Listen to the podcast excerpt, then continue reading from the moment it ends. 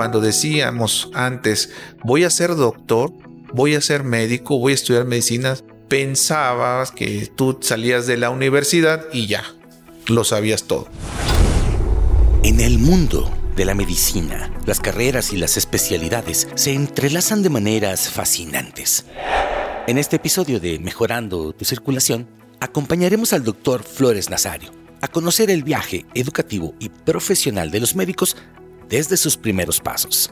Y finalmente, conoceremos una especialidad médico-quirúrgica que trata las enfermedades de la circulación de una manera única.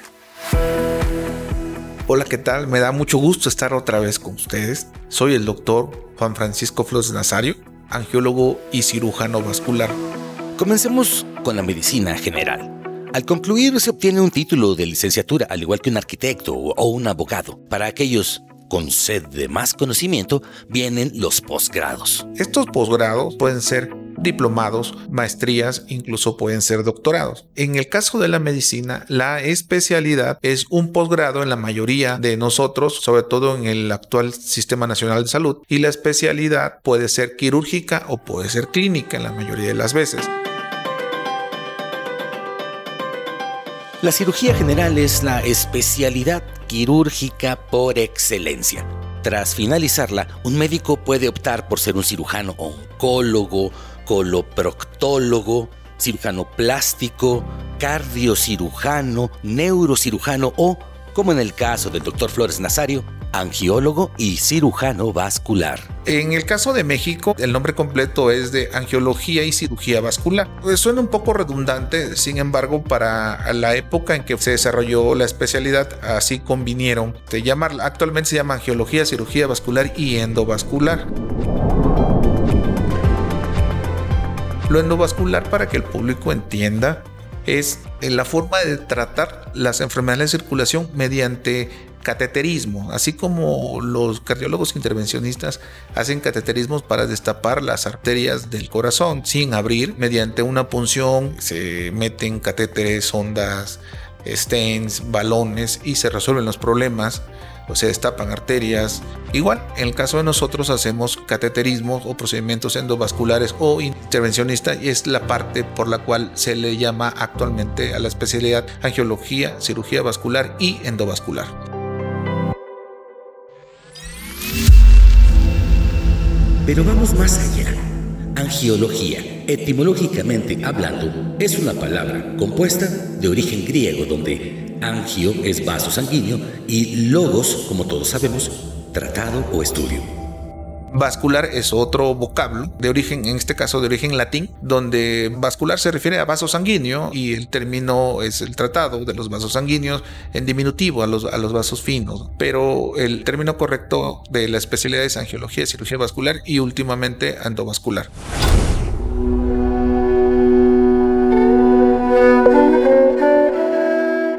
Los desiertos de Egipto esconden más secretos de los que podemos imaginar.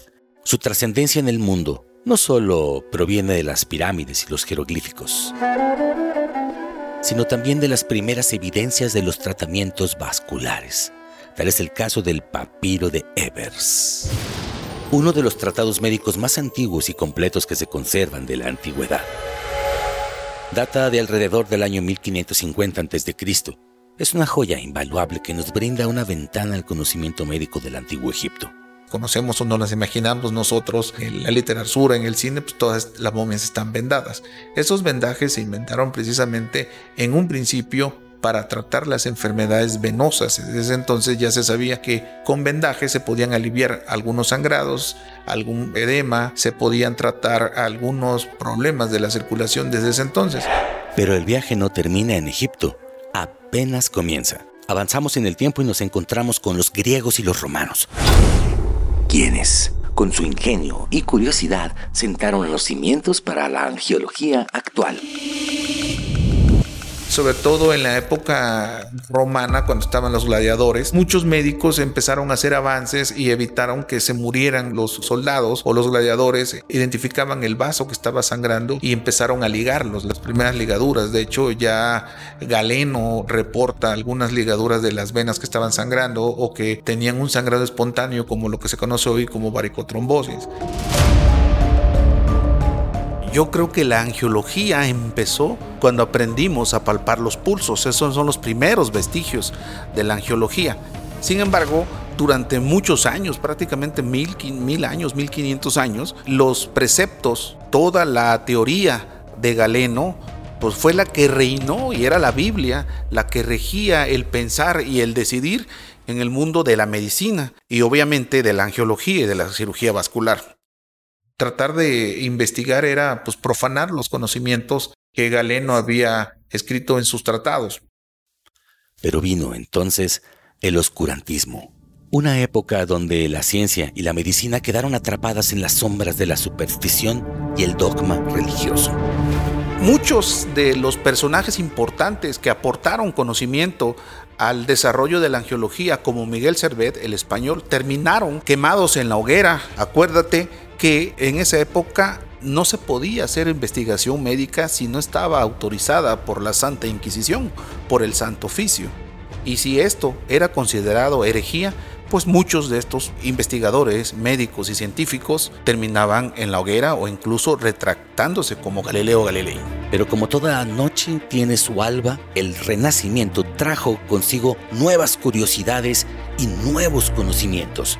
En el Renacimiento, muchas de las escuelas de la medicina empezaron a dar sus aportaciones. Hay que mencionar que la primera escuela de medicina fue en Salerno, Italia. La primera escuela de medicina de Occidente fue en Salerno, Italia. Italia es muy importante porque fue la cuna del Renacimiento. Hablamos de Florencia, hablamos de Venecia, de Roma, y fue precisamente en Padua, en la Escuela de Medicina de Padua, donde Fabricio de Aquapendente, en sus primeros estudios anatómicos, describió por primera vez que las venas tenían válvulas. Estas válvulas son las que aseguran el flujo unidireccional siempre en dirección al corazón. En octubre del año 1600, fecha de inauguración del año académico, inició la carrera de medicina bajo la tutoría de Gerolamo Fabrizio de Acopendente, anatomista y fisiólogo. Uno de los alumnos más destacados fue el médico inglés William Harvey, quien había examinado cuidadosamente el corazón y el movimiento de la sangre para ofrecer al mundo un descubrimiento extraordinario.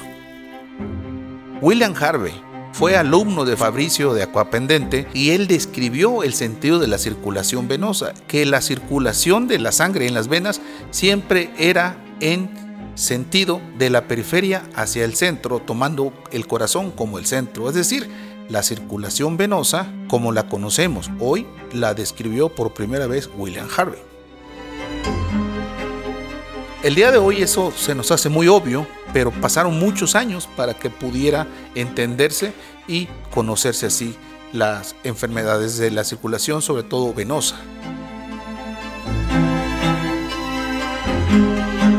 Hubo otras aportaciones muy importantes en la época, por ejemplo, la invención del microscopio. Poco más tarde, un médico flamenco originario de los Países Bajos, Anton van Leeuwenhoek, él experimentaba con las lentes, con los microscopios, y empezaba a ver las gotas de agua, pudo describir por primera vez los microbios.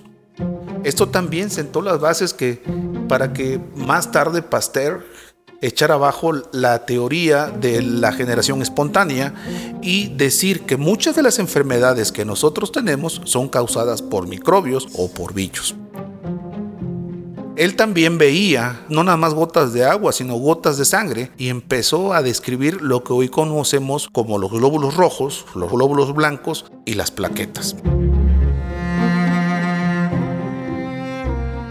También era flamenco un médico que sentó las bases para el desarrollo de la medicina moderna, sobre todo de la cirugía moderna. cuando hizo su famoso tratado de Humanis Corporis Fabrica. De Humani Corporis Fabrica Libri Septem, traducido del latín como sobre la estructura del cuerpo humano en siete libros. Este médico es sin duda Andrés Vesalius. Andrés Vesalius vino a romper con muchos años de dogma eh, médico que se basaba en las creencias y en las descripciones que había hecho Galeno muchos años atrás. Entonces, Vesalius vino a abrir los ojos y abrirle la mente a los nuevos cirujanos.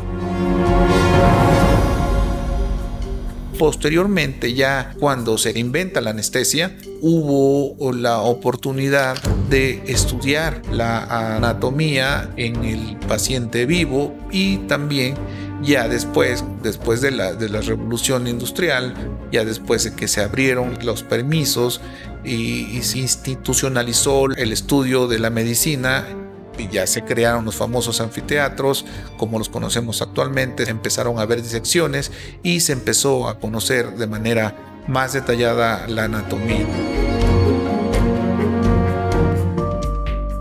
No alcanzaría este episodio para mencionar todas las aportaciones que han hecho innumerables médicos y científicos para entender la circulación como la conocemos el día de hoy. Hay que hablar de los rayos X, hay que hablar de la aguja de dos santos, hay que hablar de la técnica de Seldinger, hay que hablar de los medios de contraste, todo lo que ha hecho que se pueda entender la circulación y podamos hacer estudios como angiografía, flebografía, que hoy por hoy hacen más fácil el estudio y el tratamiento de la circulación. Hay que mencionar también al austriaco Doppler que aportó las bases para poder entender el estudio de la circulación que hoy por hoy no me imagino a un angiólogo sin un ultrasonido Doppler. El ultrasonido Doppler es una herramienta invaluable en el diagnóstico, el tratamiento y el seguimiento de las enfermedades tanto venosas como arteriales. El Doppler vino a cambiar la angiología de los últimos 30 años.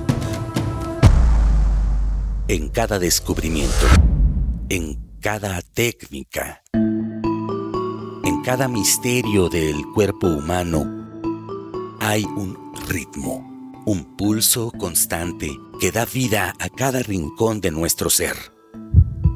Ese pulso, esa vibración rítmica que sentimos al presionar nuestros dedos contra la muñeca, contra el cuello, contra nuestro tobillo, es el testimonio silente de la circulación sanguínea, el río vital que fluye a través de nosotros.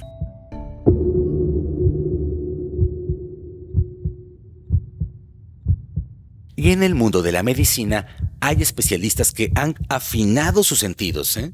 que han entrenado sus manos para escuchar y sentir ese pulso, para interpretar sus secretos y misterios. Cuando nosotros estamos valorando a un paciente, tocamos los pulsos. Y si tocamos los pulsos es una garantía de que hasta ahí llega bien la sangre. Tocar pulsos es algo que podemos hacer todos, cualquier médico, incluso tú que me estás escuchando en este momento, te puedes tocar los pulsos de las manos, del cuello, de las piernas y de los pies. Una vez que tocamos los pulsos, podemos garantizar que la circulación desde el punto de vista de la perfusión está garantizada. Cuando nos llega un paciente ya con el antecedente de tabaco, de diabetes, de hipertensión, de colesterol alto y no tocamos pulsos, lo que sigue es hacer un ultrasonido. Las venas y las arterias conforman un intrincado laberinto que recorre nuestro cuerpo. Los angiólogos son los expertos navegantes que descifran esos secretos. Y el ultrasonido es una herramienta sigilosa y no invasiva que permite investigar el estado de la circulación arterial. Si el ultrasonido revela una alteración en el flujo, como una arteria tapada, el siguiente paso es la intervención de los médicos.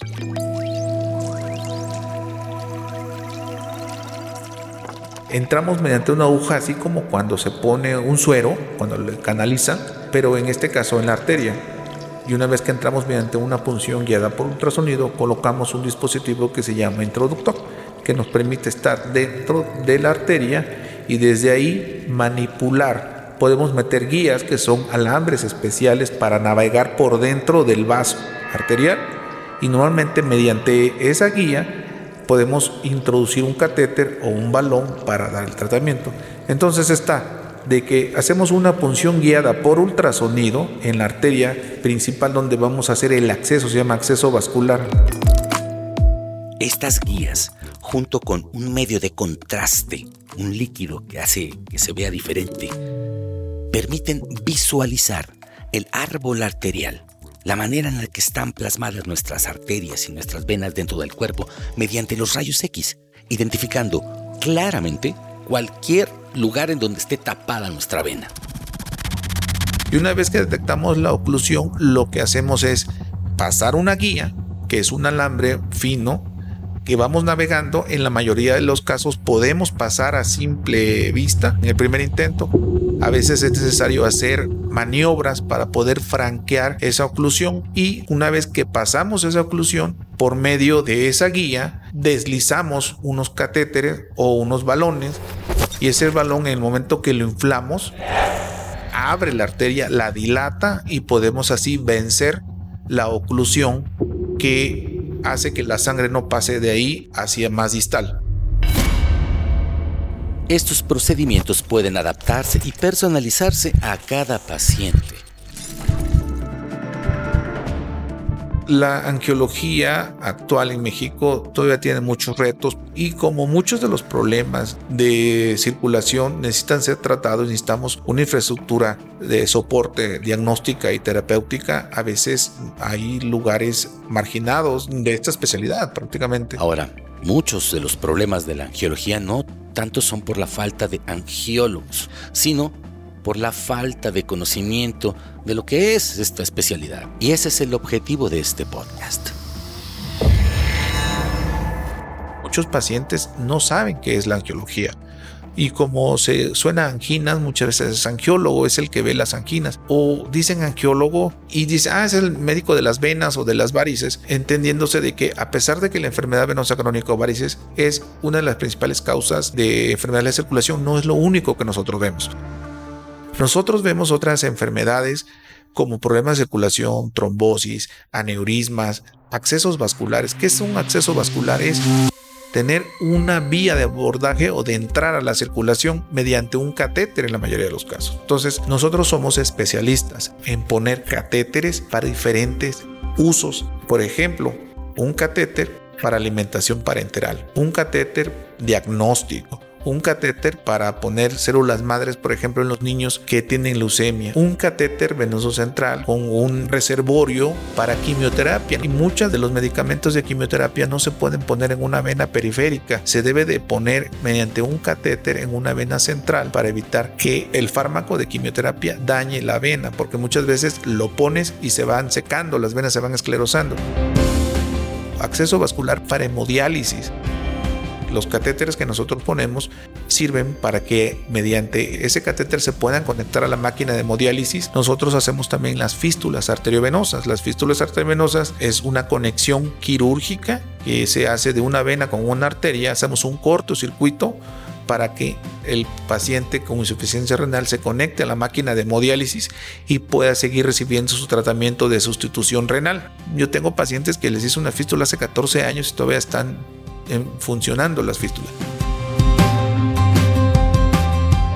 Venimos del catéter las intervenciones quirúrgicas de los médicos. Hemos escuchado las maneras en que la medicina nos ayuda a diagnosticar tumores, pie diabético, obviamente las varices. En manos de los angiólogos, la ciencia y el arte se fusionan para lograr que la esencia vital de nuestro cuerpo, la sangre, fluya sin obstáculos, llevando vida a cada rincón de nuestro ser. Tú, si tienes alguna duda, no lo pienses. Mándanos un mensaje, mándanos un correo y con mucho gusto podemos resolver esa duda o esa inquietud que tengas. O si tienes algún tema en especial que tú quieras que platiquemos, adelante. Soy el doctor Flores Nazario. Te invito a que me acompañes en el siguiente capítulo de Mejorando tu Circulación.